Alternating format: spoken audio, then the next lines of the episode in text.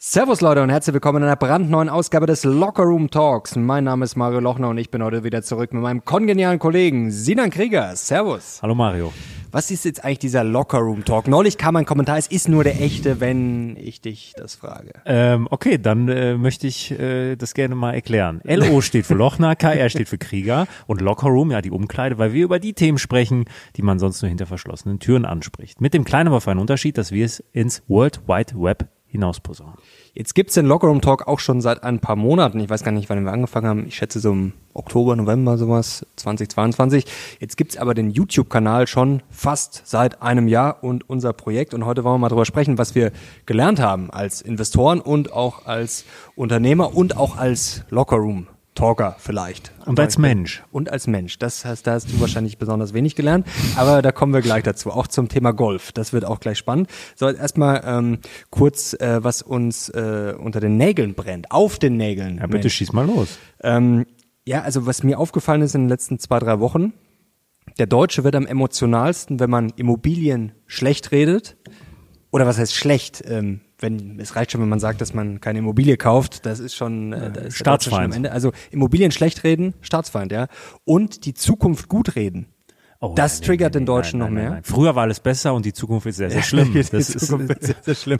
Das Interview mit dem Zukunftsforscher, jetzt muss ich natürlich auch mal sagen, jetzt will ich hier nicht auch ins Negative verfallen. Da kam auch erstmal Danke, sehr, sehr, sehr viel positives Feedback und auch sehr oft bestes Interview überhaupt. Das freut mich selber. Ich fand das Interview auch sehr, sehr gut. Natürlich hätte man viele Sachen noch vertiefen können, aber man will dann ja auch über ja, möglichst äh, viele Themen sprechen, gerade vielleicht für die Menschen, die nicht so tief drin sind. Aber es hat mich sehr gefreut. Aber es kam auch äh, ja, sehr viel Dämliches und das meine ich jetzt wirklich mit dämlich, weil es nicht Kritik ist oder inhaltliche Auseinandersetzung, sondern äh, ja, es fängt schon davor an Kommentare wie, nee, kannst du knicken. Selten so ein Mist gesehen. Selbe Gequatsche wie mein zukünftiger Schwager scheint am München zu liegen. Schauen wir mal, ich tippe eher auf Untergang als auf Boom, jedenfalls in Deutschland. Aber es kann sicherlich dann woanders, aber er kann sicherlich dann woanders seine Thesen verbreiten. Und super. Davon kam sehr, sehr viel. Ja, es kam aber auch, jetzt lese ich mal einen positiven noch vor. Eines deiner besten Interviews seit Jahren rede ich davon, habe das Gefühl, keiner hört zu. Ich habe das Gefühl, dass Deutschland sich in einer Art Schockstarre befindet, nach dem Motto, das können die doch nicht machen. Was wir nicht machen, machen die anderen. Danke.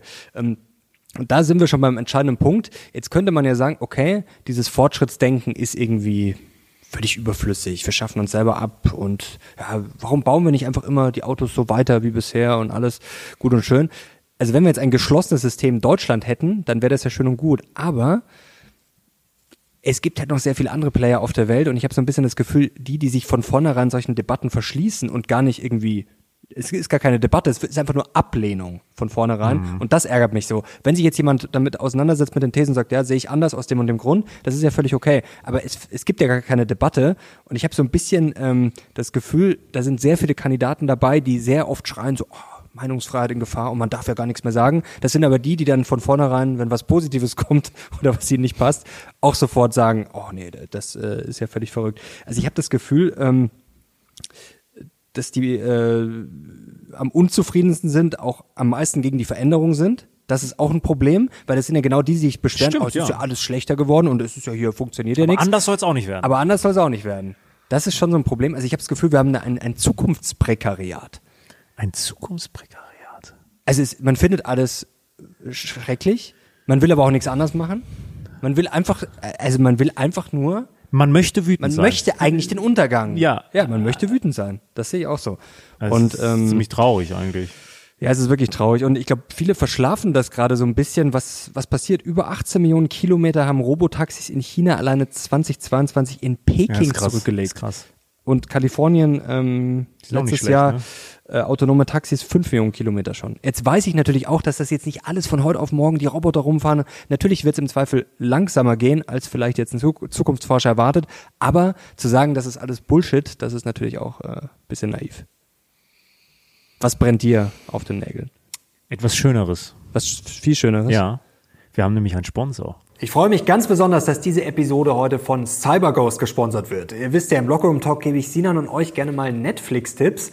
Aber da gibt's zwei Probleme. Erstens, ich bin ja ganz gerne mal im Ausland unterwegs und da sind gerne mal viele Dienste gesperrt. Und da kommt jetzt CyberGhost ins Spiel. Mit CyberGhost kann ich nämlich aus dem Ausland dennoch auf 40 Streaming-Dienste zugreifen, zum Beispiel auf Netflix, The Zone oder CBS. Und zweitens, ich kann auch wiederum aus Deutschland auf Serien zugreifen, die es nur im Ausland gibt, zum Beispiel in den USA. Mit CyberGhost kann ich nämlich auch dieses Problem umgehen, indem ich bequem meine Online-Location wechsle. Das Unternehmen hat mittlerweile 9000 Server in 91 Ländern. Aber jetzt ist natürlich die Frage, was ist eigentlich dieses VPN?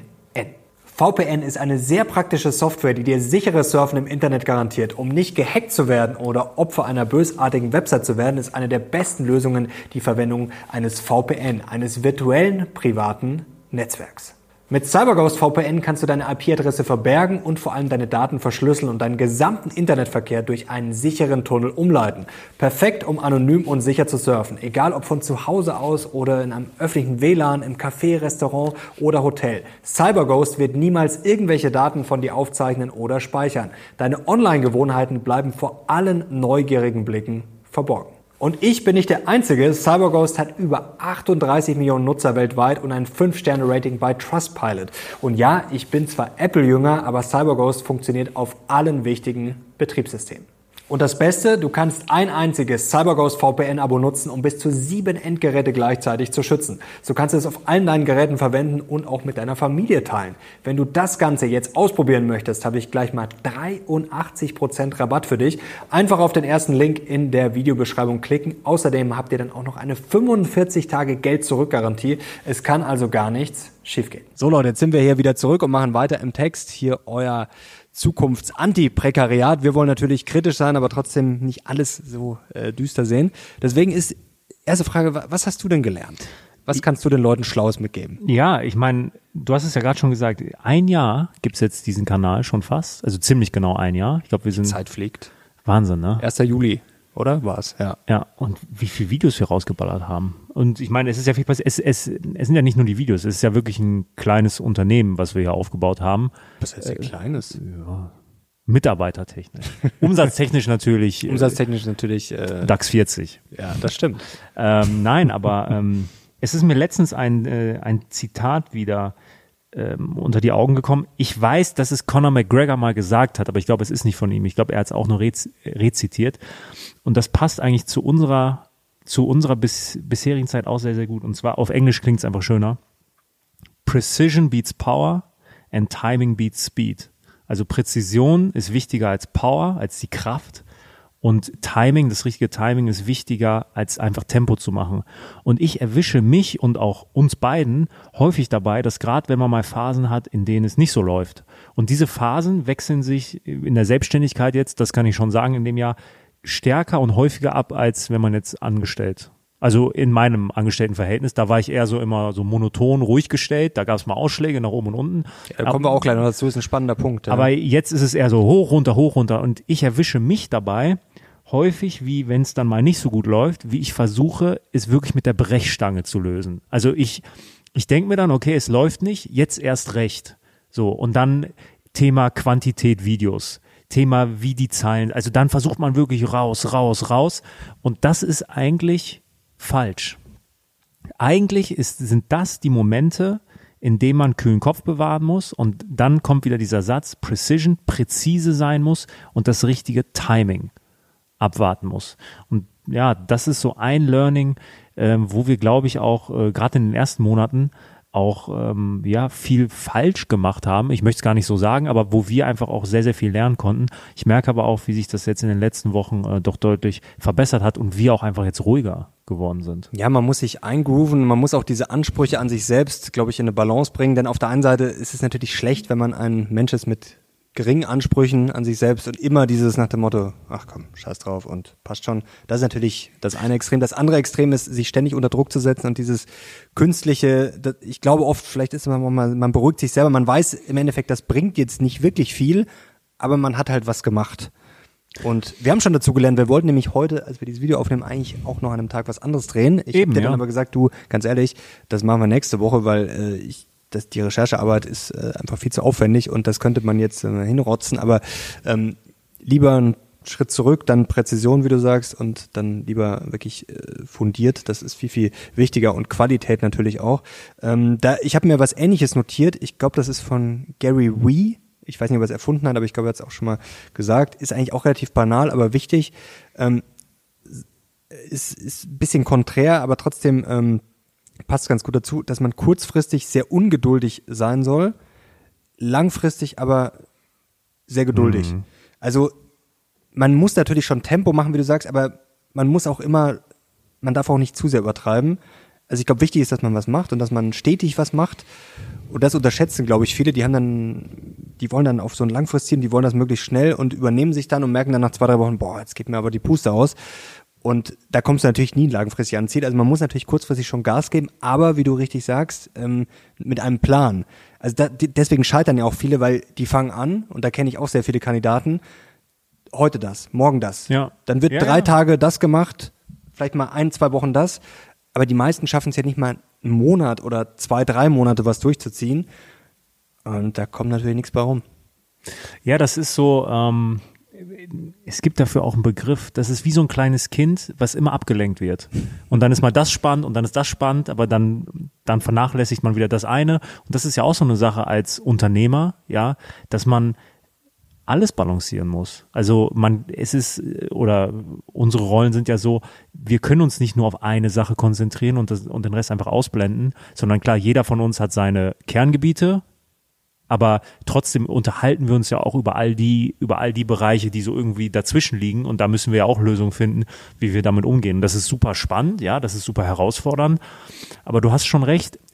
Was ich mit meinem Zitat sagen wollte, ist auch nicht, dass man chillen sollen. Nein, nein, nein, aber das ist Mit kühlem Kopf, also Mit- dass mit man pushen will, Kopf, aber halt nicht übertreibt. ja, wirklich mit wirklich dieses Präzision, diese, das ist mir ganz, ganz wichtig, dass wenn ein Problem da ist, eine Herausforderung da ist, man nicht denkt, nur weil man jetzt quantitativ dann mehr macht, löst sich das Problem, sondern was man ganz genau tun kann, um dieses Problem zu lösen.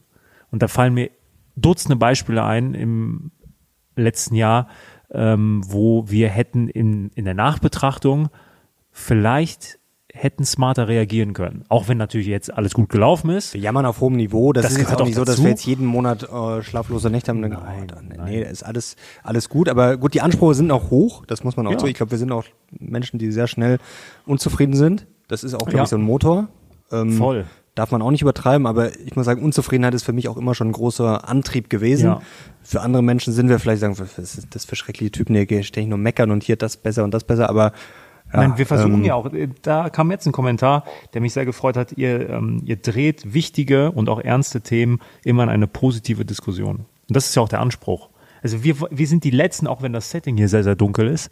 Ähm, das ist das Letzte, was wir wollen, irgendwie Untergangsstimmung zu verbreiten. Also nein. Nee, ähm, da komme ich gleich zu was Schönem. Ähm, ein äh, Satz noch ähm, zu dem, was du gerade gesagt hast. Das klingt zwar jetzt sehr schmalzig, aber es stimmt schon mit kühlem Kopf und heißem Herzen. Ist ja auch bei Sportlern so. Also du musst dich ja, Ja. zerreißen auf dem Platz, du musst irgendwie emotional sein, aber trotzdem musst du dann halt cool sein. Und daran scheitern ja generell viele. Also Ja. gut, manche haben auch, bei denen ist alles kühl ähm, oder der Kopf vielleicht heiß und nicht viel drin, einfach aus der Wut. Ähm, Ja, ja, doch, doch. Und da ist schon was dran, also diese Balance aus Feuer und Eis sozusagen. Und jetzt kommen wir zu dem, weil wir debattieren ja, das ist ja das Wichtige. Und das ärgert mich, weißt du, bei solchen Menschen dann immer, die da einfach so blöde Kommentare drunter schreiben, weil man merkt, dass sie sich, dass sie einfach faul sind, dass Mhm. die gar nicht, also da fängt schon beim Zuhören an. Ich glaube, teilweise versteht man gar nicht, also man hört gar nicht richtig zu oder man kann dem Ganzen dann nicht folgen, weil man nicht richtig zuhört. Und dann müsste man sich ja noch damit auseinandersetzen und das ist quasi einfach Ablehnung. Und was ich ganz schön finde, äh, das Narrenprinzip, so könnte man das nennen, dass man sich immer mal so ein bisschen so, eigentlich so naiv in so eine andere Rolle begibt. Früher hätte man, heute kann man es immer noch sagen, früher man vielleicht auch querdenken. Das ist ja mittlerweile leider sehr negativ behaftet. Deswegen finde ich jetzt Narrenprinzip, das gibt dem Ganzen also einen schönen Touch. Einfach mal so Thesen, die aufgestellt werden oder die Mehrheitsmeinung einfach mal so ins andere drehen. Das haben wir, glaube ich, letztes Jahr auch schön hinbekommen oder generell hoffe ich, dass, dass wir das auf diesem Kanal immer mal wieder hinbekommen. Zum Beispiel letztes Jahr war es ja Inflation ist hoch. Ich weiß noch, da haben wir auch ein, ein Reaction-Video auf Bodo Schäfer gemacht. Das war sogar relativ am Anfang. Ja, ja. Da hat der ja rausgehauen und ich weiß nicht mehr genau, was er gesagt hat. Ich glaube, dass die Inflation auf bis zum Ende des Jahrzehnts, also sein Best Case wäre niedrig zweistellig, glaube ich, war es. Also das Ja, klang ja. ja. so 20, 30 Prozent. Also Inflation ist hoch und ich kann auch verstehen, dass das ein emotionales Thema ist. Trotzdem haben wir auch letztes Jahr viel versucht, einfach, ja, warum sollte denn die Inflation jetzt vielleicht äh, so lange so hoch bleiben? Warum sollte sie nicht fallen? Inflation äh, wird kollabieren. War damals eine mutige These noch, äh, im, im Herbst, glaube ich, war es. Jetzt haben wir uns immerhin schon halbiert in den USA. Verbrauchervertrauen war letztes Jahr auch sehr schlecht. Generell die Stimmung in Deutschland, da haben wir auch das Ganze, glaube ich, jetzt nicht schön geredet ähm, und drüber gesprochen, aber trotzdem, ja, hat ein schlechtes Verbrauchervertrauen Einfluss auf die Wirtschaft, auf die Börse? Hm, Nee, also lässt sich aus den Daten auch eigentlich nichts lesen und kam ja auch genau anders, zumindest jetzt äh, kurzfristig. Ja, die große Krise kommt, das war vielleicht das Meisterstück. Ja, was wäre denn, wenn die Krise ausfällt? Dann noch ein bisschen kleiner, Rezession kommt, kommt die Rezession vielleicht nicht. Also das war ja auch schon, viele haben ja so getan, als wär, würde das feststehen. Ähm, jetzt wäre es vielleicht, wenn man weiterdenkt, KI verändert alles. Jetzt müsste man sich vielleicht mal anschauen, ja, was wäre denn, wenn nicht? also da glaube ich, muss man jetzt kritisch sein, wobei ich auch eher bullish bin für das Ganze, aber jetzt nicht so nach dem Motto, da wird jetzt alles ein Erfolg und wird alles verändern, das glaube ich jetzt auch nicht. Also was in zehn Jahren ist, das glaube ich ist sehr schwer vorauszusagen, aber ich bin da auch immer jemand, der ist da bedächtig. Trotzdem glaube ich, dass sich da schon große Chancen äh, bieten werden. We weißt du, was ich mich bei KI immer frage? Das war ja letztens auch in dem äh, Lanz und Precht Podcast, meine ich. Ich meine, der Precht hatte gesagt, dass nur das Streaming mehr Energie verbraucht als der gesamte Individualverkehr auf der Welt. Strom. Das habe ich nicht gehört, nee. Also Streaming Also- verbraucht sicherlich viel. Wa- Was, was ich mich bei der KI frage, bei den ganzen Prozessen, die dort ablaufen, das braucht ja auch Unmengen an Energie. Das, wer kann sich von diesen kleinen Buden, die dort kommen, langfristig, wenn das wirklich in der Industrie flächendeckend eingesetzt wird, wer kann sich das überhaupt leisten? Also am Ende des Tages könnte es, glaube ich, so sein, dass KI, dass sich da wirklich nur einige große Player durchsetzen. Alleine aufgrund dieser Tatsache schon. Weil das so, in, das ist so energieintensiv, dieses ganze Geschäft. Gut, diese äh, großen Player sind ja sowieso gefährlich, da haben wir, glaube ich, auch noch nicht mal drüber äh, gesprochen. Wenn man sich das mal vorstellt, wie mächtig die sind, also ob das auf Dauer überhaupt gut gehen kann, und ich meine jetzt gar nicht den Status, den sie jetzt haben, und der ist ja auch schon extrem, also das heißt extrem, aber schon gewichtig. Äh, sie haben ja auch Gewicht in den Indizes, Amazon, Apple und Co., wenn die in andere Sparten gehen, weil die könnten ja theoretisch alles platt machen, also von Finance, Health, Banking, sogar Mobilität, die können ja theoretisch fast alles machen. Also das ist sowieso die Frage, ob, gut, die Frage ist, ob sie es wollen, ob sie es dann auch äh, durchziehen. Aber theoretisch, sie haben das Geld, sie haben die Daten, sie haben die Größe, sie haben das Branding, sie haben auch sowas wie Apple, glaube ich, auch das Vertrauen, dass die Leute sagen, ja, okay, klar, lege ich mein Geld äh, oder sogar lieber zu Apple als jetzt zu einer Bank. Ähm, das ist ja eh die Frage. Und klar, da haben sie natürlich auch Vorteile. Also ähm, Daten, Geld und da hilft natürlich Geld auch. Geld ist da enorm wichtig. Ich habe mir übrigens äh, heute Morgen noch mal ein Video zu ähm, dieser Vision Pro Brille angeschaut. Ich muss zugeben, ähm, ich wusste, dass sie kommt, aber ich hatte mich jetzt nicht so intensiv damit beschäftigt. Ähm, wusstest du, dass wenn du einschaltest, dass man deine Augen sieht durch die Brille? Ja, ja, man kann die, äh, man, genau, ich glaube, wenn jemand näher kommt, oder, sieht man die Augen und du kannst, Aber weißt du, was du siehst dann, glaube ich, auch die äh, Menschen, wenn die näher kommen. So habe ich aber, das verstanden. aber weißt du, was der Witz ist? Das sind nicht deine Augen. Das ist ein Video deiner Augen.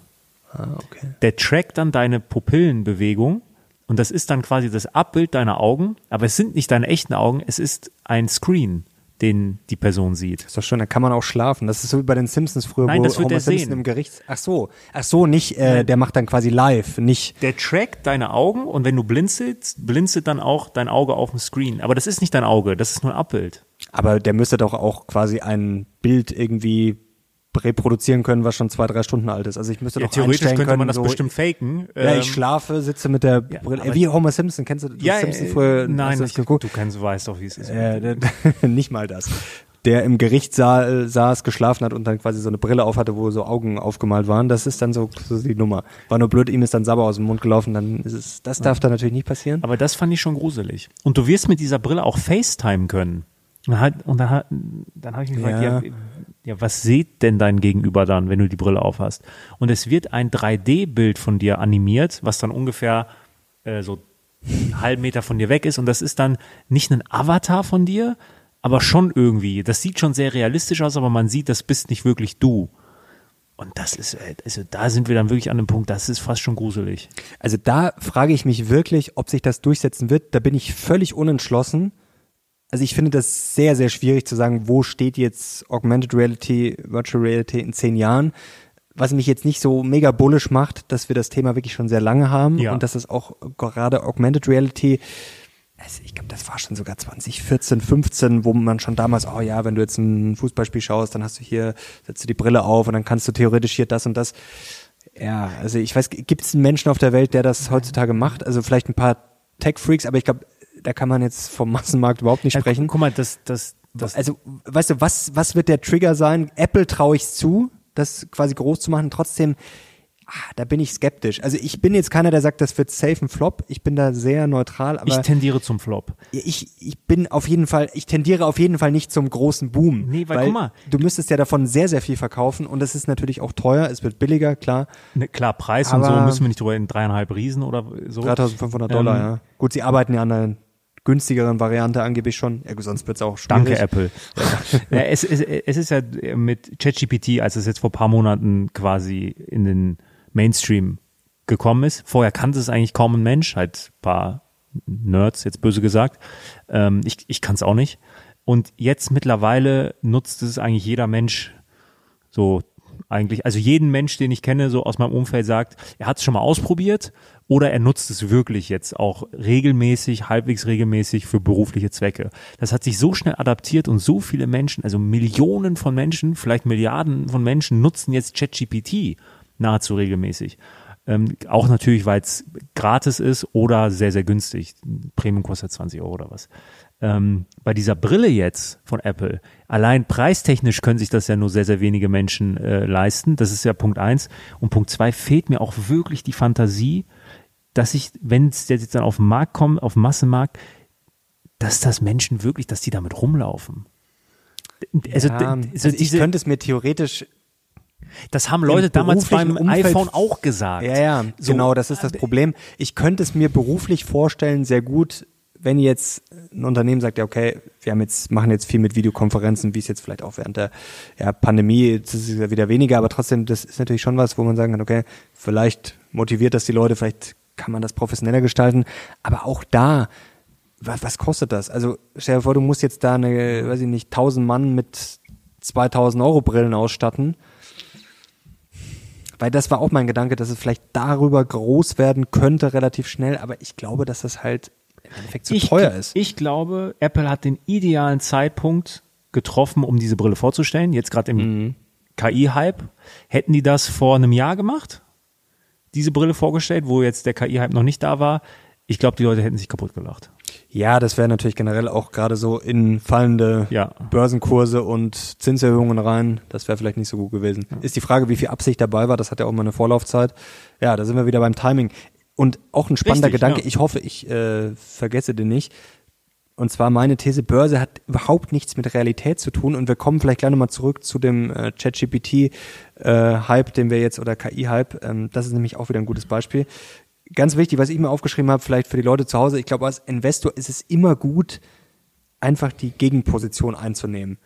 Und das meine ich jetzt nicht trading-technisch, dass man jetzt sagt, oh, die Kurse sind jetzt gestiegen, verkaufe ich. Natürlich, theoretisch wäre das schön, wenn man immer das trifft, aber das meine ich gar nicht. Ich meine einfach nur gedanklich ist es sehr gut, weil man dann immer so ein bisschen diesen Hypes widersteht und vor allem dann auch diesen Untergangsfantasien. Also man wäre zuletzt eigentlich immer sehr gut damit gefahren. Das Narrenprinzip ähm, und sich mal auf die Gegenseite stellen und einfach mal Nachfragen zu stellen, ist sehr, sehr spannend. Es gibt ja, ich meine, es war Platon von den Philosophen, der hat sich ja auch als äh, selber als Hebamme bezeichnet, jetzt nicht bei Babys, sondern bei Ideen. Weil, weil seine Taktik war es damals schon, wenn er äh, sich mit Menschen unterhalten hat, einfach immer nur Nachfragen zu stellen. Bis die Menschen dann irgendwann selbst gemerkt haben, dass deren Idee kompletter Schwachsinn ist. Oder sie gemerkt, oder sie ähm, ihre eigenen Thesen ähm, so adaptieren konnten, dass es dann irgendwann Sinn macht. Gar nicht, dass er die, in, wie ein äh, Oberlehrer gesagt hat, nee, ist falsch, sondern einfach nur mal Fragen gestellt hat. Und irgendwann kommen die Menschen dann schon selbst drauf. Da kann man auch Menschen sehr wütend machen, wenn man ihnen einfach nur Fragen stellt. ja, ist wie so ein dreijähriges Kind. Aber, ja. aber wieso? Aber wieso? Ja, aber irgendwann gibt's keine Antwort mehr. Aber es ist, glaube ich, sehr wichtig als Investor gerade, ja, ein guter Investor trägt nicht schwarz oder weiß, sondern im Zweifel grau. Ja. Oder bunte Farben. Oder doch schwarz. Oder Aber ich, blau. ich bin auch kein guter Investor. das stimmt. Wo wir schon beim zweiten Learning sind. Äh, das stimmt. Ähm, Ähm, und beim Golf und auch kein guter Golfspieler. Nee, ja, das können wir auch noch kurz abhaken. Ähm, ich habe meine Golfkarriere schon wieder beendet. Äh, um, Obwohl du heute so äh, ja, ja. gekleidet bist. Also äh, wir kamen auf die glorreiche Idee, ein äh, nein, also eigentlich geht die Geschichte anders. Ein guter Wir Fre nicht. nein, ein guter Freund von uns äh, ist möchte Golfspieler werden. Er möchte golfen. So, ähm, er möchte aber diesen, äh, man muss eine Platzreife machen beim Golf. Das wollte er nicht alleine machen und hatte äh, mir das dann zum Geburtstag geschenkt, wo ich mich auch wirklich drüber sehr gefreut habe. Ich hatte ihn aber nicht drum gebeten, muss man sagen. Und ich hatte ihm auch immer gesagt, ich möchte erstmal Golf einmal probieren, weil ich nicht weiß, ob das was für mich ist. So. Gest dann hattest du auch Geburtstag, und dann haben wir gesagt, komm, den Mario, den nehmen wir gleich mit. Und Tim, den nehmen wir auch noch mit. So. Ich habe mich schon gefreut. Also ich wollte schon immer mal Golf spielen. Das äh, wollte ich schon. Okay, okay, ja. Ich meine, wusste ich jetzt auch habe nicht, wie. Ähm, dann mussten wir natürlich einen Termin finden. Termin war ein bisschen schwierig, muss man sagen. Gestern war der erste Tag und ich habe einfach gemerkt, äh, das macht mir echt keinen Spaß. So, Ich es- war positiv überrascht. Also ich kann jetzt nicht sagen, dass es mir extrem Spaß gemacht hat, aber ich hatte so ein bisschen die Erwartung, dass man sich schon relativ blamiert, dass man nur so im Boden reinhaut. Also es war besser als befürchtet, aber ich bin da noch völlig indifferent. Also ich fand es interessant.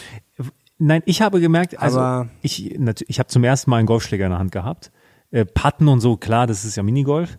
Ähm, bei diesen Abstößen, wenn da mal einer gut ging und der flog, selbst das hat mir nichts gegeben. Also ich hatte kein Glücksgefühl, weil ich habe ich habe eine Sache gemerkt. Wenn ich jetzt einen Sport mache, ich bin jetzt 29 Jahre alt, ich werde in keiner Sportart mehr wirklich ähm, kompetitiv irgendwas reißen können. Warum mache ich Sport? Um Spaß zu haben, Punkt eins, und um mich fit zu halten. So.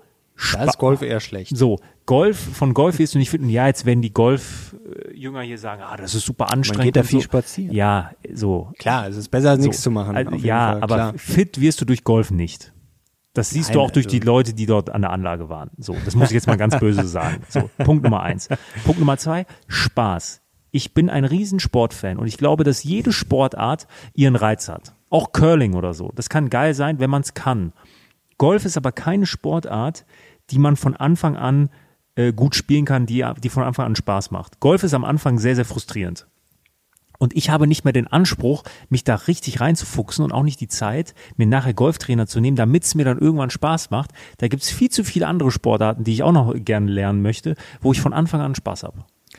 Deshalb meine Entscheidung, ich habe da keinen Bock drauf, ich ziehe die Reißleine. Ich muss auch sagen, ich glaube, es ist generell ein bisschen zu zeitintensiv, außer man hätte den Golfplatz jetzt wirklich vor der Haustür, einen privaten Golfplatz am Anwesen, okay, dann glaube ich, würde ich das schon machen, sonst, du musst erstmal hinfahren, dann dauert Golfen ja auch relativ lang, dann müsstest du Trainerstunden nehmen, also dann äh, lieber Tennis, weil da brauche ich zumindest keine Trainerstunden, da äh, muss ich zwar auch selber viel spielen, damit ich reinkomme, aber da weiß ich zumindest ungefähr, was ich machen muss. Und es macht von Anfang an Spaß. Selbst wenn man nicht gut ist, jeder kriegt einen Tennisball irgendwie übers Ja, Netz. es ist schon auch sp- spielerischer. Also Ja. ja, dann lass doch bald mal spielen. Wir haben ja hier gar nicht gerne. weit weg äh, gerne, gerne, gerne. Tennisplatz. Äh, Conor McGregor, das wollte ich vorhin noch sagen, der hat doch vor kurzem, ich habe nur das Bild gesehen, das Maskottchen von dem Miami Heat so versehentlich, also zumindest musste der ja. angeblich ins Krankenhaus, oder? Sehr schön. Ich habe nur dieses Bild gesehen Der und Typ ist wirklich. Wobei er häufig auch, ich meine, der Typ ist natürlich komplett durch, aber äh, er, ist ein, er ist wirklich ein faszinierender Charakter. Das Ja, ja, muss man ich sagen. fand den auch schon immer und, und das, was er wirklich erreicht hat, wo er herkommt und wo er jetzt äh, angelangt ist, das muss man erstmal schaffen. Weißt du, was beim Golf aber spannend ist und was ich wirklich, das war ein gutes Learning, das trifft auch auf Börse zu, auf vielleicht auf viele andere Sachen. Der Golflehrer meinte, konzentriert euch nicht so jetzt quasi den Ball da reinzuschlagen, sondern konzentriert euch auf die Ausführung. Und er meinte, das fand ich ganz interessant, jetzt nicht meinen, wenn man einmal den Ball getroffen hat oder ins Loch getroffen hat, so das war jetzt gut, sondern erstmal diese Abläufe lernen und erstmal völlig egal, wo der Ball hinfliegt. Und das ist, glaube ich, auch ein gutes Learning, weil gerade an der Börse ist es ja auch oft so, dass man sich denkt, boah, jetzt hier 200 Prozent, ich bin ein krasser Investor. Manchmal kann man nichts dafür. Genauso wie du auch nichts dafür kannst, wenn wie letztes Jahr alles abrauscht. Ja. Also das ist, glaube ich, ganz wichtig, quasi sich auf die Ausführung zu konzentrieren und nicht immer Resulting heißt das ja. Also ich habe ein Ergebnis und leite aus dem Ergebnis dann ab, war gut oder schlecht. Aber es gibt auch Ausnahmen. Weil was er gesagt hat, stimmt natürlich. Es gibt Putts, die super schlecht sind technisch, aber reingehen. Und dann gibt es Leute, die putten, wo die Ausführung dann richtig gut ist, wo der Ball aber nicht reingeht. Ne? Und, man, und man darf sich nicht davon ablenken lassen, nur weil man jetzt fünf von fünf macht, dass man jetzt auch gut puttet von der Technik her. Im Wettbewerb, wenn es aber wirklich drauf ankommt, und ich mit der besten Technik letzter werde, habe ich da auch nichts von.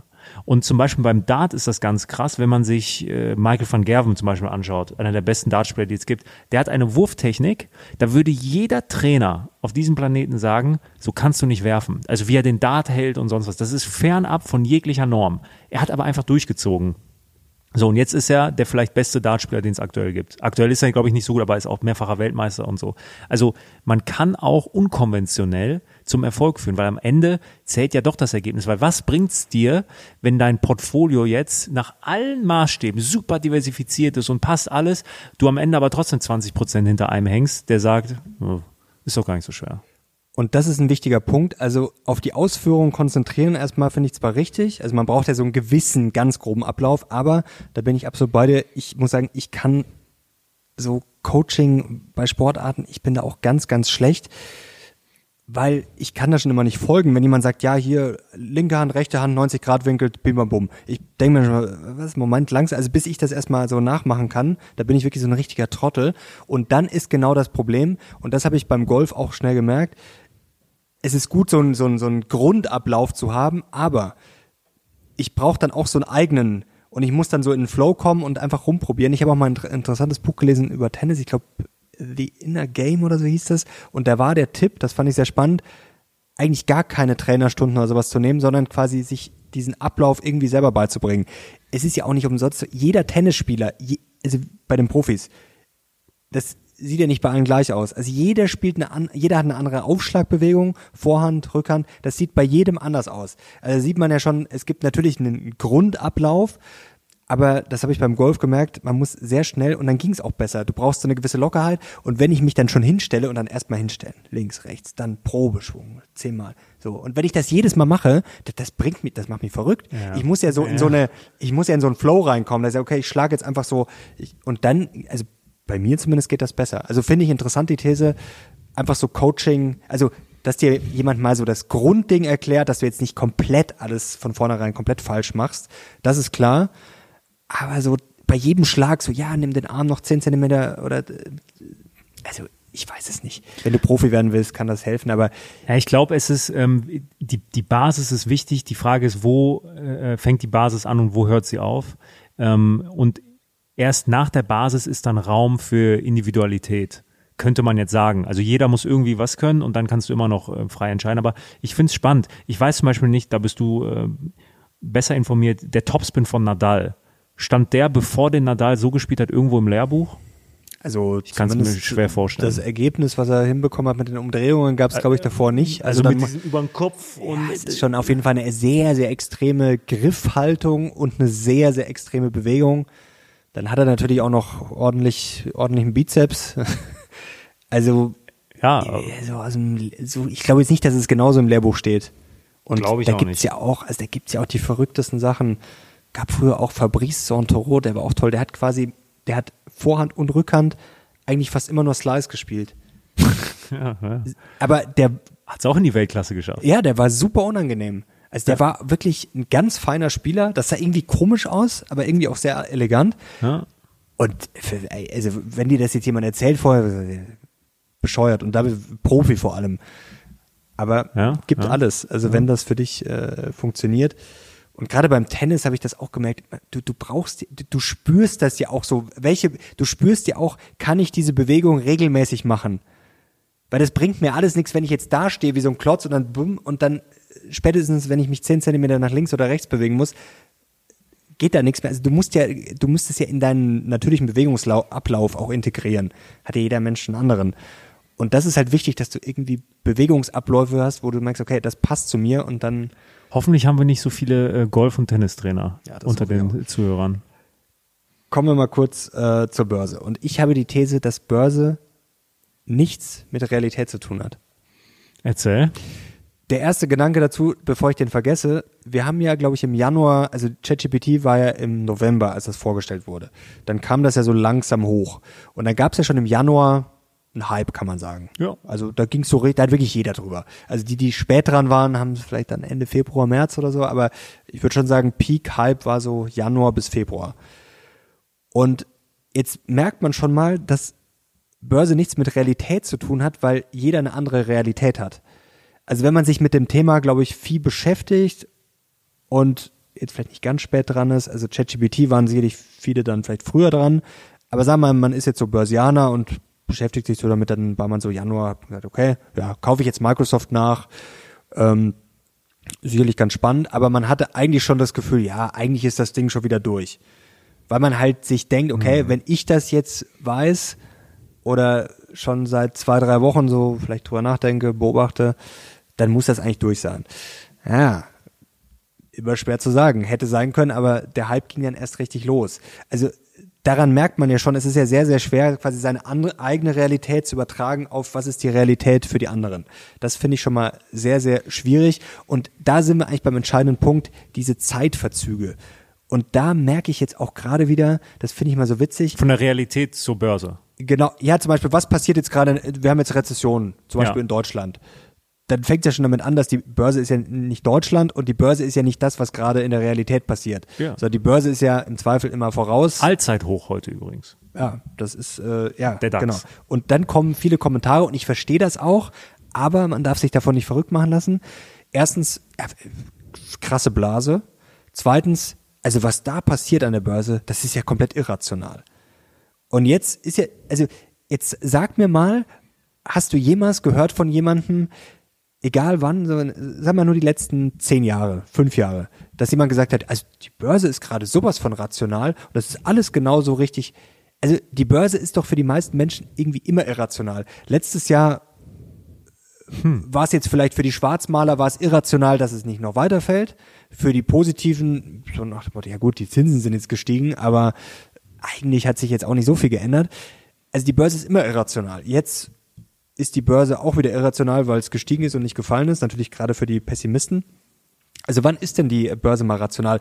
Zinsen ist genau dasselbe. Wir haben jahrelang gehört, Du hast die Antwort schon gegeben. Du hast gesagt, Börse hat eigentlich nichts mit der Realität zu tun. Also mit der Realität, die jetzt gerade in diesem Moment heute Doch, mit oder morgen- deiner. Und damit, und, und damit hast du Ja. schon die, die Antwort gegeben, weil wenn wir jetzt alle Experten, die wir jemals interviewt haben, jetzt hier vor uns hätten und wir würden jeden fragen, wo müsste der DAX jetzt stehen, ich sag jetzt einfach mal DAX, damit es deiner Meinung nach rational wäre. Wir hätten von zehn Experten hätten wir zehnmal einen anderen DAX-Stand, weil das deren Realität ist. Natürlich.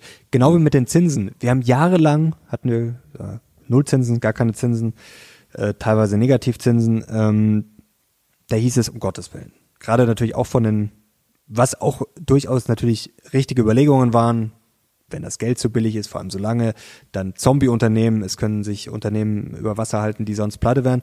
Alles richtige Überlegungen, aber man sieht dann auch wieder, wenn dann die Zinsen steigen, natürlich das Problem, dass sie sehr schnell gestiegen sind, trotzdem, jetzt ist das natürlich auch wieder ein Grund für den Weltuntergang. Also jetzt frage ich mich, was wäre jetzt quasi ein rationaler Zins gerade? Wenn du da zehn Leute fragst, der eine sagt 8%, der andere sagt, um Gottes Willen, äh, 2%. Mittelwert bilden und das äh, Genau, also, Ja, ja, also, ist- also gibt's vor kurzem waren die Zinsen viel zu niedrig, jetzt sind sie auf einmal viel zu hoch. es gibt's nicht. Ja, also, Also das wäre jetzt meine Antwort darauf. Es gibt keinen rationalen Zinssatz jetzt, weil es dafür viel zu viele Marktteilnehmer gibt. Und das macht den Markt dann ja am Ende auch aus. und da habe ich auch wieder Zeitverzögerungen. Ist ja auch wieder so, Ja. dass dann der Zins ja auch erst, der wirkt ja nicht heute, sondern der wirkt dann ja auch erst vielleicht sechs, neun, Was zwölf man- Monate. Was man aber sagen muss, es ist ja, es gibt ja diese mega langen äh, Charts, wo Unternehmensgewinne mit den Kursen übereinander gelegt werden. Und wenn man sich das auf einen sehr, sehr langen Anlagehorizont ansieht, weiß nicht, 200 Jahre, das, das weiteste, was geht, dann läuft das schon, ich würde nicht sagen komplett parallel, aber die Korrelation ist schon sehr, sehr hoch. Also Unternehmensgewinne mit den Aktienkursen. Also könnte man ja, das spricht gegen deine These, ähm, die Börse hat nichts mit der Realität zu tun. Ich glaube, ähm, sie hat was mit der Realität zu tun, nur halt in Verzögerung, wie du sagst, und nicht immer, was ich gar nicht mehr hören kann, ist, diese, ist dieses, ja, die Börse denkt sechs Monate voraus. Vielleicht sind es fünf Monate, vielleicht ist es auch mal ein Es Jahr. können auch zwei Jahre sein. Also Vielleicht ist die Börse auch manchmal hinterher, zwei, drei Monate. Das kann auch sein. Vielleicht, vielleicht pendelt das so. Vielleicht ist die Börse meistens voraus, aber vielleicht ist sie auch mal dahinter. Ich glaube, wir müssen uns einfach davon ähm, äh, lösen, zu sagen, ja, diesmal sechs Monate voraus. Das kann, das kann variieren. immer nicht, aber es war eigentlich letztes Jahr, hat man es, finde ich, schön gesehen, es, was passiert ist, also Ja, aber du hast jetzt ein, sind die höheren Zinsen verarbeitet worden, es ist dann natürlich auch vielleicht ein bisschen eine Abschwächung. Ja, also Faustformel. eigentlich, also für mich ist das, was jetzt auch passiert ist, relativ logisch, also im Nachhinein, Ja. jetzt weiß man nicht, was kommt. Und weißt du, was das Problem ist? Weißt du, warum ich, du hast völlig recht, natürlich langfristig ist die Börse natürlich die Realität, weil im Endeffekt die Unternehmensgewinne abgebildet werden. Das ist völlig klar. Das meine ich jetzt nicht, dass Börse irgendwie, diese These finde ich so schwachsinnig, äh, die hätte sich von der Realität entkoppelt. Das ist völliger Schwachsinn, äh, also von der wirtschaftlichen. Das ist Schwachsinn, aber ich meine trotzdem, Börse, was heute an der Börse passiert, hat jetzt nichts mit dem, mit der Lebenswirklichkeit zu tun. Und das verstehen ja so viele nicht. Ja, ja, okay, Und ja. jetzt haben wir ja wieder, weil dann ist ja wieder das Problem, wir sagen, okay, die Börse ist rational, angeblich, theoretisch, äh, sehe ich auch nicht so, weil wir haben es ja gerade gesehen, wann, wann ist, wann ist eine Börse, da, da müsste die Börse immer im Gleichgewicht sein und es würde ja nichts passieren, weil dann wären wir immer fair Menschen bewertet. dieselbe Meinung haben. Genau. Also das ist auch schon Schmarrn. Und jetzt haben wir es ja gesehen und es ist angeblich immer alles eingepreist. Aber was hat denn jetzt die Kurse bewegt? 2022 waren es in erster Linie natürlich die Zinsen. Diese schnellen Zinssteigerungen, wer hat die so vorausgesehen? Eigentlich keiner. Also, dass vielleicht die Zinsen steigen, aber dass sie so schnell, also hat, kann man Naja, sagen, hat keiner so wirklich vorausgesehen? Naja, Kurse fallen, wenn Leute verkaufen. Also nicht die Zinsen sind der Grund, warum die. Nee, nee, das ist richtig. Aber natürlich haben dann viele halt gemerkt, okay, ja, geht's los und dann verkaufe ich vielleicht mal, also dann schon, aber jetzt, weißt du, bevor jetzt das Ganze richtig losging, weil dann hätten die Leute ja früher verkauft. Also sie haben ja quasi Ja. auch erst, dann, dann kam natürlich der Krieg dazu, klar, ähm, das war jetzt kein äh, schwarzer Schwan, weil im Nachhinein kann man sagen, okay, da gab es schon Anzeichen. Trotzdem, wer hat jetzt sich hingestellt und gesagt, ja, das passiert? Auch die wenigsten. Und was ist jetzt in diesem Jahr passiert? Da war sicherlich der Katalysator, also nicht nur, ich glaube nicht, äh, dass KI der alleinige Grund ist, aber natürlich nochmal ein Turbo. Er, wer hat jetzt den KI-Hype im Herbst 2022 gesehen? du.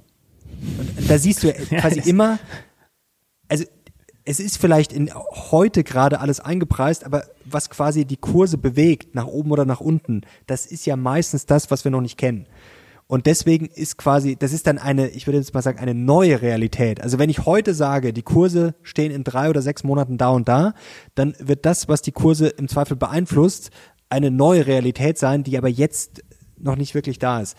Oder halt, die vielleicht dann nur wenige sehen. Ich kann jetzt natürlich irgendwelche Szenarien aufstellen, klar, und sagen, okay, das und das könnte passieren und das könnte passieren. Ja. Aber das meine ich. Ähm, langfristig ist es natürlich absolut die Realität, die dann quasi in den Kursen sich, aber die Realität von morgen kenne ich ja heute nicht. Klingt Ja. jetzt, ist zwar eine Binse, aber ist so. Nee, ich meine, einfaches, ich mache das manchmal gerne, dass wenn man über sowas nachdenkt, ich dann in, in sehr extrem denke. Wenn alle Menschen jetzt kein Geld mehr hätten, um sich Essen zu kaufen, wenn wir alle arm wären, sehr, sehr arm, ja, dann wäre der DAX jetzt auch nicht äh, allzeit hoch. Das, das wird ja theoretisch nicht gehen. Wenn jetzt alle Menschen auf diesem Planeten Hungersarmut hätten, so, dann würden die Kurse nicht dort stehen, wo sie jetzt sind. So, also wird es da schon eine Verbindung geben. Die ist vielleicht nicht immer ersichtlich, die ist verzögert, ja, aber langfristig, wie wir gesagt haben, spielen die Unternehmen, also spielen die Kurse, die weltweiten äh, Börsenkurse, die Unternehmensgewinne da. Genau, aber eins ist ja auch immer wichtig, weil das ist ja auch gerade wieder das Thema, ah, es sind nur wenige Unternehmen. Es ist schon immer so gewesen, langfristig Ja, gesehen, der Russell 3000, sieben Prozent der Unternehmen im Index haben, das hat JP Morgan immer untersucht, nicht jetzt äh, die letzten zwei, drei Jahre, sondern schon im letzten Jahrhundert. Wie ist das äh, gerade in Deutschland? Wie viele Startups überleben nur die ersten drei Jahre? Das ist nicht viel, das ist nicht viel. So Faustregel so zehn Prozent So, oder so. so, wir haben jetzt ein Jahr überlebt. Ja, das stimmt. So. Ja, ja. Ich meine, Also wir sind eigentlich schon berühmt. es, es ist die Realität. Ne? Ja, also ja, die klar. meisten Unternehmen, die packen es einfach nicht. Und nur weil du dann im S&P 500 bist, heißt es nicht, dass du dann die Garantie hast, 20 Jahre zu überleben. Nein, die meisten gehen hops. Und das ist auch in Ordnung. Und darüber hatten wir auch schon gesprochen, weil jetzt kann man natürlich sagen, hm, mit den ganzen ETFs, wenn da so viele Hops gehen und so viele halt einfach schlecht performen, ja, dann muss es doch bessere Möglichkeiten geben. Es schafft nur keiner. Und das ist ja das Lustige, diese Narrative, so nach dem Motto, oh, die Welt ist so verrückt geworden, hat sich von der Realität entkoppelt und nur noch wenige Aktien. Und das hält sich ja nicht mehr ans BIP. Da gibt's ja auch so viele Statistiken, ich auch in mein zweites Buch alles reingeschrieben, auch das früher schon das BIP auch nicht, also das hat alles Zeitverzögerung und auch in Rezessionen sind Aktien sehr schön aufgestiegen. Also das meine ich mit Realität. Also wenn ich heute in der Rezession bin, heißt das nicht, dass morgen Und weißt du, was das lustig ist? müssen. Die Leute, die sagen, das hat sich von der Realität abgelöst und das spielt, äh, das, das spiegelt den BIP nicht mehr da und sonst was, das sind dieselben Leute, die sagen, dass die Berechnungsgrundlage vom BIP katastrophal ist. Und das stimmt. Das Weil, weil, weil, weil das Leben hat sich ja auch verändert. Und ob der Warenkorb, der dort äh, abgebildet ist, noch zeitgemäß ist, das lasse ich jetzt mal äh, hier so stehen. Das können wir mal auch in einer anderen Folge. Das, die. Geschichte des BIP, das ist vielleicht mal was für ein eigenes Video, das wollte ich schon länger machen, weil das ist wirklich sehr interessant. Das wissen wahrscheinlich viele gar nicht. Also wie, wie das überhaupt zustande kam. Das ist wirklich sehr interessant. Ja, ja, das da möchte ich auch mal wissen. Weil das, ihr könnt es mal in die Kommentare schreiben, ob ihr es wisst, aber nicht, nicht schon alles verraten. Und jetzt noch was Spannendes zur eigenen Realität, und zwar das Stichwort Re Reflexivität. Jetzt will ich auch mal klug scheißern. Jetzt male ich dir hier gedanklich mal, hier, so, gedanklich. So, kannst du erkennen, was das ist? Also hier ein Strich, Hm. da ein Strich, da ein Strich. Ja, so eine Flagge, so ein Dreieck. Ja, so ein Dreieck. Ja. Ja, ist nicht Ja. verkehrt. Aber jetzt, ich zitiere jetzt Wittgenstein. Oh ja. Und zwar betrachten wir nun als Beispiel die Aspekte des Dreiecks. Das Dreieck kann gesehen werden als dreieckiges Loch, als Körper, als geometrische Zeichnung auf seiner Grundlinie stehend, an seiner Spitze aufgehängt, als Berg, als Keil, als Pfeil oder Zeiger, als ein umgefallener Körper, der zum Beispiel auf der kürzeren Kathete stehen sollte, als ein halbes Parallelogramm und verschiedenes anderes. Ja, du kannst einmal dabei an das denken, einmal an das, es einmal als das ansehen, einmal als das und dann wirst du es einmal so sehen, einmal so. Klingt jetzt erstmal bescheuert, aber genau darum geht's. Du zeigst das jetzt zehn Menschen. Wahrscheinlich werden viele sagen Dreieck, aber trotzdem kann jeder das interpretieren. Und so ist es an der Börse auch mit dieser Reflexivität. Es passiert etwas und wir wissen im Zweifel nicht, wie darauf reagiert wird von den ganzen Marktteilnehmern. Ja, Ich habe ja auch gesagt, es ist eine Flagge. Ich musste irgendwie an die. ja, du hast auch erstmal, genau, es du, doch, hast, doch, du hast Nepal nämlich auch, hat doch diese, diese Dreiecksflagge. Es gibt doch ein, Ja, ja, ja, ein, ich glaube. ein, ein, ein asiatisches Land, was eine dreieckige Flagge hat. müsste sogar Nepal sein, glaube ich. Und ja. ich war irgendwie auf Nepal. Ja, aber da sieht man schon, du hast jetzt auch schon gedacht, wa- was, der, Ja. das, das kann jetzt auch Dreieck, da, da, das, Ja, da, ja, ja. da fängt's ja Guck. schon an. Der eine denkt sich einfach nur Dreieck, der denkt sich einfach nur Kartoffelsalat. Ja. Und Ich du, an Nepal und der gedacht. nächste denkt sich wieder, das, das, das Ja, ja. äh, also, eine Information, tausend verschiedene ja, Möglichkeiten, und, was und auch ganz andere Denkweisen. Ja. Also das ist, äh, ja, was haben wir sonst noch gelernt? Ja, ähm, passend dazu, das hatte ich mir notiert. Ähm, ich wollte ja mit drei Learnings hier hinkommen. Das wurde jetzt eigentlich schon abgedeckt. Thema Demut. Als Investor, Oh, yeah. Ach so, als Investor. als Unternehmer Größenwahn weiterhin und vor allen Dingen als Mensch, als Privatperson, äh, als Investor Demut. Ähm, Punkt eins, und das ist nicht, das ist jetzt keine Schleimerei, aber wir haben wirklich smarte Menschen bei uns in der Community. Das Ja, merkst du. Äh, wir haben äh, wie in jeder Community auch paar Idioten, weil wir die, den, den, den, den, den, der wirklich, also es ist unglaublich, was wir hier auch für einen Wissensschatz haben. In der, also äh, in den, in den Kommentaren, wie diskutiert wird, was diskutiert wird, in, in, in welchen Details diskutiert wird und was uns das auch an Inspiration gibt, das darf man ja nie vergessen. Nee, glaub, nee, das ich, ist wirklich wichtig. ich glaub- also, ich glaub, das sind kommt auch oft Fragen, die man sich denkt, ah, sehr gute Frage. wenn wir uns Themen überlegen, etc., oftmals sind es eure Kommentare, die die Grundlage dafür sind. So, und ähm, vielleicht geben wir euch da nicht genug Credits für, aber das macht das Ganze auch aus. Und da habe ich auch einfach gemerkt, jetzt in dem letzten Jahr, es gibt einfach wahnsinnig viele Menschen, die einfach viel, viel äh, schlauer sind als ich in dem Bereich anlegen. Ähm, und die viel mehr Erfahrung haben als ich. Und das ist schön zu lernen. Ich lerne ja nicht nur von dir, ich lerne ja von allen möglichen Menschen. Schlau sein heißt aber noch lange nicht, dass man äh, eine bessere Rendite macht. Nee, das ist ja auch das richtig, richtig, Genau, ja. Ökonomen wissen ja auch sehr viel. So, Ökonomen sind oft die. Aber es bringt einen auf spannende Anleger. Gedanken. Das auf Ähm, jeden Fall. Und davon so alten Hasen dann auch mal zu lernen, äh, ist, ist für mich ein Riesenprivileg. Und ich bin der Letzte, der, wenn wir über Aktien sprechen oder wenn ich dann äh, eine Vermutung habe oder eine These habe, dass ich die irgendwie jemandem aufzwingen möchte.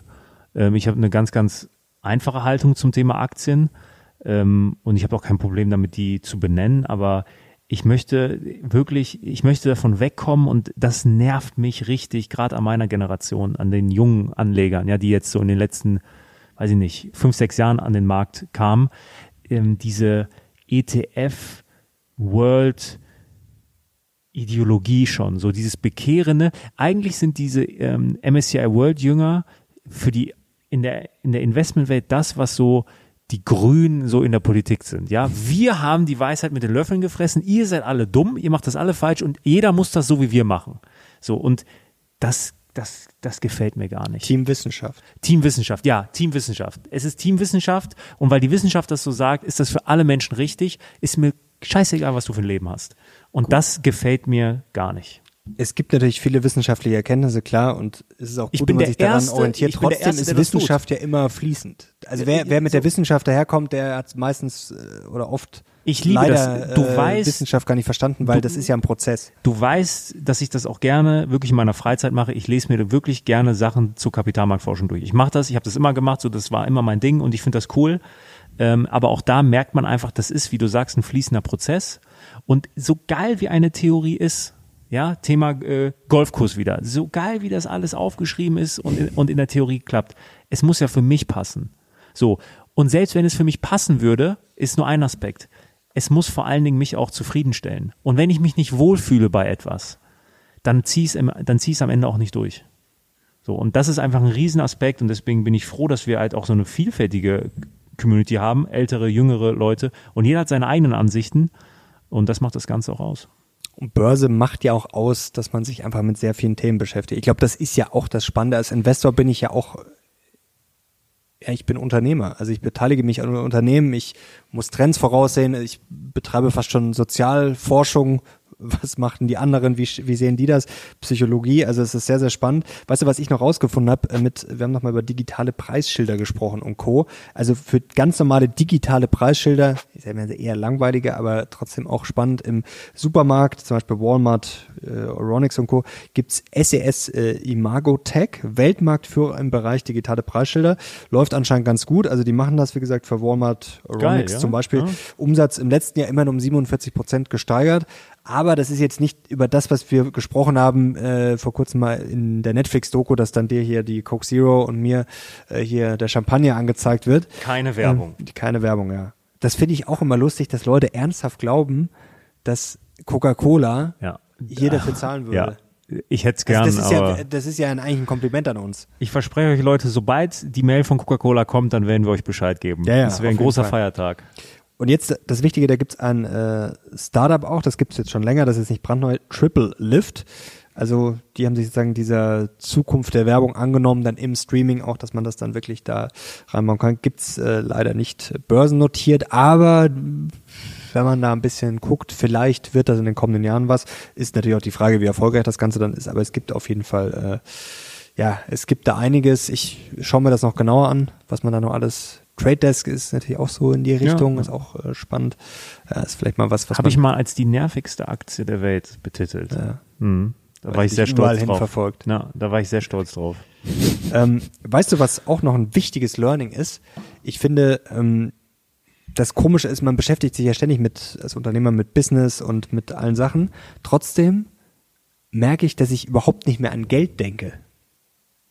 Das klingt total bescheuert, aber ich finde, gerade wenn man angestellt ist oder wenn man dann so, wenn man fixe Auftragsarbeit macht oder wie auch immer, halt quasi ein regelmäßiges Einkommen hat, ähm, also bei mir war das sehr präsent. Das ist mittlerweile gar nicht mehr so. Also ich denke über Geld fast gar nicht mehr nach. Also jetzt natürlich schon über Geld verdienen, über, wie gesagt, Business, über Geschäftsideen, über Aktien, aber jetzt nicht über dieses so, was verdiene ich gerade oder was habe ich so auf dem Konto liegen oder wie auch immer. Das ist eigentlich, äh, ich weiß nicht, das ist völlig egal mittlerweile. Mhm. Jetzt gibt es zwei Optionen. Entweder du tust es nicht, weil du sehr, sehr reich bist, oder du tust es nicht, weil es wirklich aktuell einfach ähm, einfach nicht in deinem Fokus ist, weil du ja nicht wie als Angestellter so, ich sag mal, das klingt jetzt böse, ich, das, das soll es gar nicht sein, aber das, du hängst ja nicht am Tropf und du tust nicht das, was du tust, nur aufgrund des Geldes. Ich behaupte jetzt mal, dass viele, die arbeiten, die haben vielleicht auch Spaß dran, aber die, die größte Motivation ist am Ende, dass man das Geld bekommt.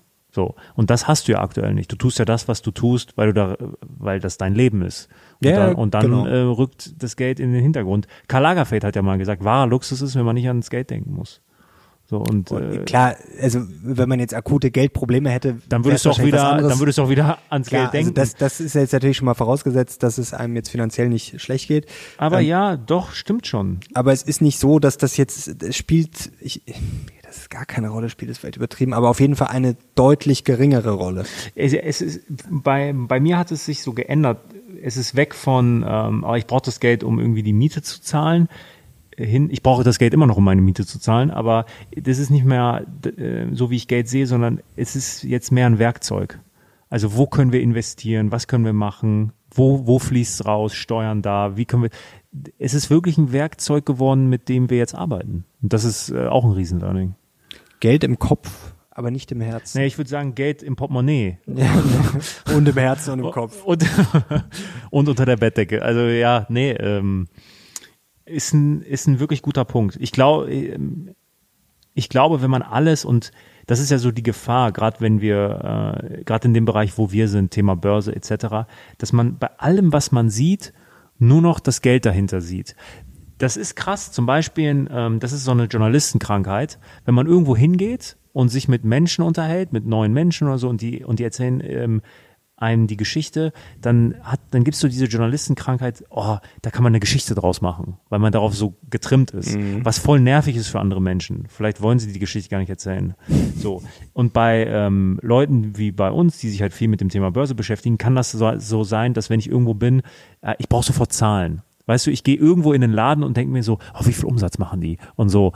Und das ist zwar alles lustig und so und kann lustig sein, aber wenn das Überhand gewährt, dann verliert man voll, glaube ich, die Schönheit des Lebens so außer Acht, wenn man alles immer nur auf irgendwelche Bilanzen runterbricht. Und das sollte nicht passieren. Die Schönheit des Lebens, ich habe vor kurzem auch noch was Schönes gelesen. Tu Dinge, auf die dein zehnjähriges und 80-jähriges Ich stolz wäre.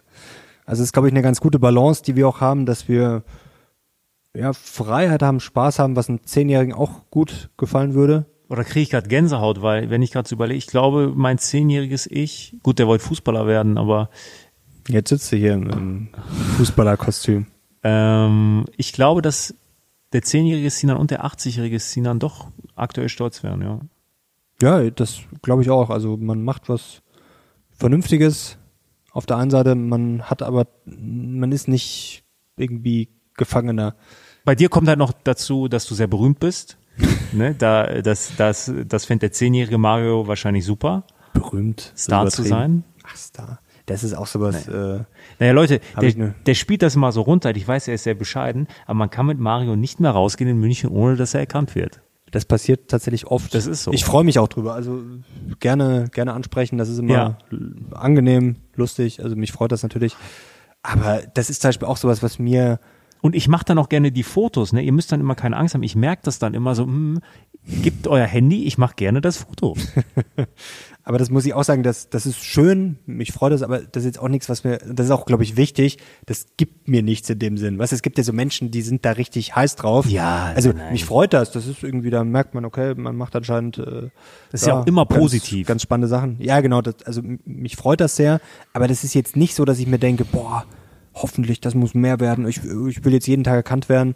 Also ich habe auch gar kein Problem damit, wenn ich nicht erkannt werde. Das meine ich, das ist auch wichtig, sich, glaube ich, das Ego da, wenn das Ego das dominiert, das ist auch kein Glücklichmacher, sondern das ist, glaube ich, auch sehr, ja, ein sehr anstrengendes Leben. Wenn Ja, das quasi so, wenn das Glück daran hängt, möglichst oft auf der Straße erkannt zu werden, äh, dann weiß ich nicht.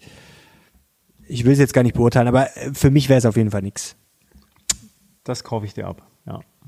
Du wirst wahrscheinlich, bei dir geht's jetzt erst los. Du wirst wahrscheinlich in einem halben Jahr Ich krieg sofort einen Höhenflug. äh, genervt Ich sein. krieg, ich krieg sofort einen Höhenflug. Ach ja, du hast, hast du ja schon immer gehabt. So, jetzt will ich dir noch ganz kurz abschließend äh, diese Paul Watzlawick-Geschichte mit dem Hammer vorlesen. Oh, bitte, ja. Ich hatte das neulich ja nur so äh, schlecht wiedergegeben. Paul Watzlawick, von dem will ich unbedingt gerne was lesen. Wer Tipps hat, ist ja ein Österreicher und ich muss sagen, ich, ich liebe ja diesen österreichischen Humor sowieso und auch äh, Thomas Bernhard, das, äh, das ist, oh, das haben wir, glaube ich, damals. Watzlawick ist, du kannst nicht nicht kommunizieren, ne?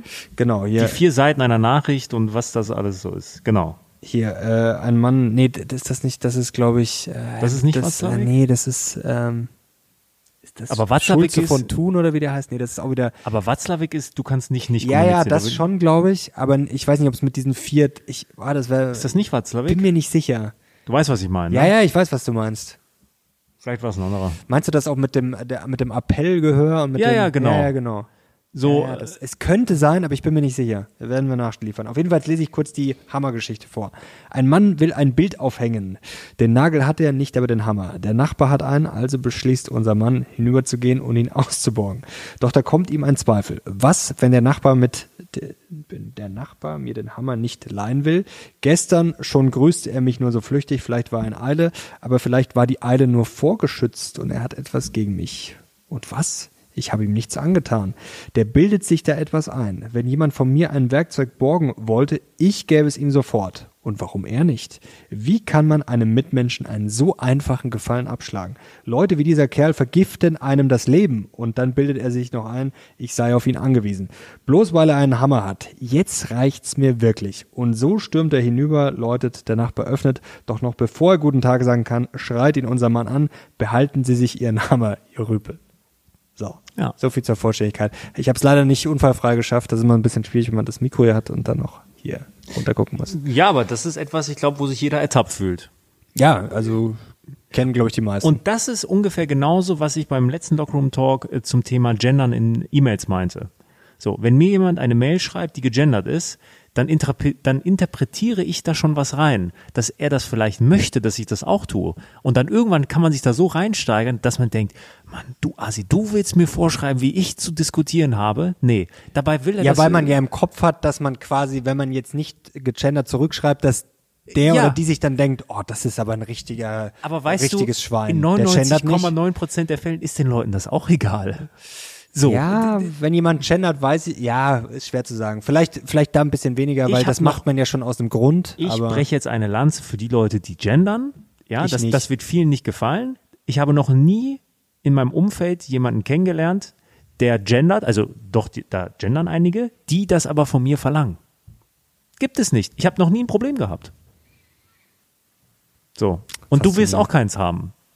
ja, ich, wobei ich kriege auch ehrlich gesagt gar nicht so viele E-Mails, die gegendert werden.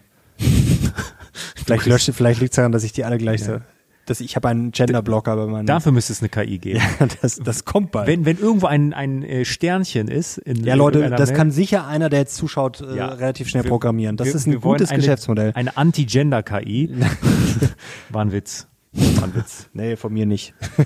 so Leute, jetzt hast du noch was Spannendes, sonst Äh, nee. Gut. Dann werden wir jetzt irgendein Maskottchen verprügeln auf dem Heimweg und wünschen euch, so wie Conor McGregor, ich finde so Maskottchen toll. Ich finde das immer sehr schön. Gibt's, äh, Bayern hat auch so ein. Was wärst du für ein Maskottchen? Das ist so, so ist Charlotte Hornets, finde ich cool, so, so eine Hornisse oder sowas. Eine Hornisse, weil du gerne stichst, oder? Ja, also so, so, das hat so eine Dynamik irgendwie. Ich bin bei der Chaoswoche in der Abiturwoche als Goleo gegangen. Gole ich wollte gerade sagen Löwe. Ich war, ich war der Löwe ohne Aber Hose. Goleo war peinlich. Ey, die ohne Hose war lustig. und aber weißt du, wie ich das gemacht habe ohne Hose? Ich hatte wirklich keine Hose an. Und ich hatte ähm, fünf, nein, ich hatte fünf Strumpfhosen an, damit man mein Gehänge nicht gesehen hat. Ja, es gibt Fotos noch davon. Wenn ich sie finde, dann äh, werde ich sie bei der nächsten Jetzt Episode. wird's peinlich. Ja, ich war der jetzt Löwe ist, ohne Hose. Jetzt ist Zeit, äh, Schluss zu machen. Leute, danke euch. Wenn es euch gefallen hat, gerne Daumen hoch und bis zum nächsten Mal. Danke dir. Jetzt wird's ist sehr unangenehm. Bis zum nächsten Mal. Ciao. Am Ende dieses Talks möchte ich unserem Sponsor CyberGhost VPN noch einmal danken. Wenn du nach einem hervorragenden VPN-Dienst zu einem erstaunlichen Preis suchst, bist du bei CyberGhost genau richtig. Der Client schützt deine Daten beim Surfen und gibt dir für nur 2 Euro und 3 Cent pro Monat vollen Zugriff auf alle gesperrten Inhalte im Internet. Völlig risikofrei. Link in der Beschreibung.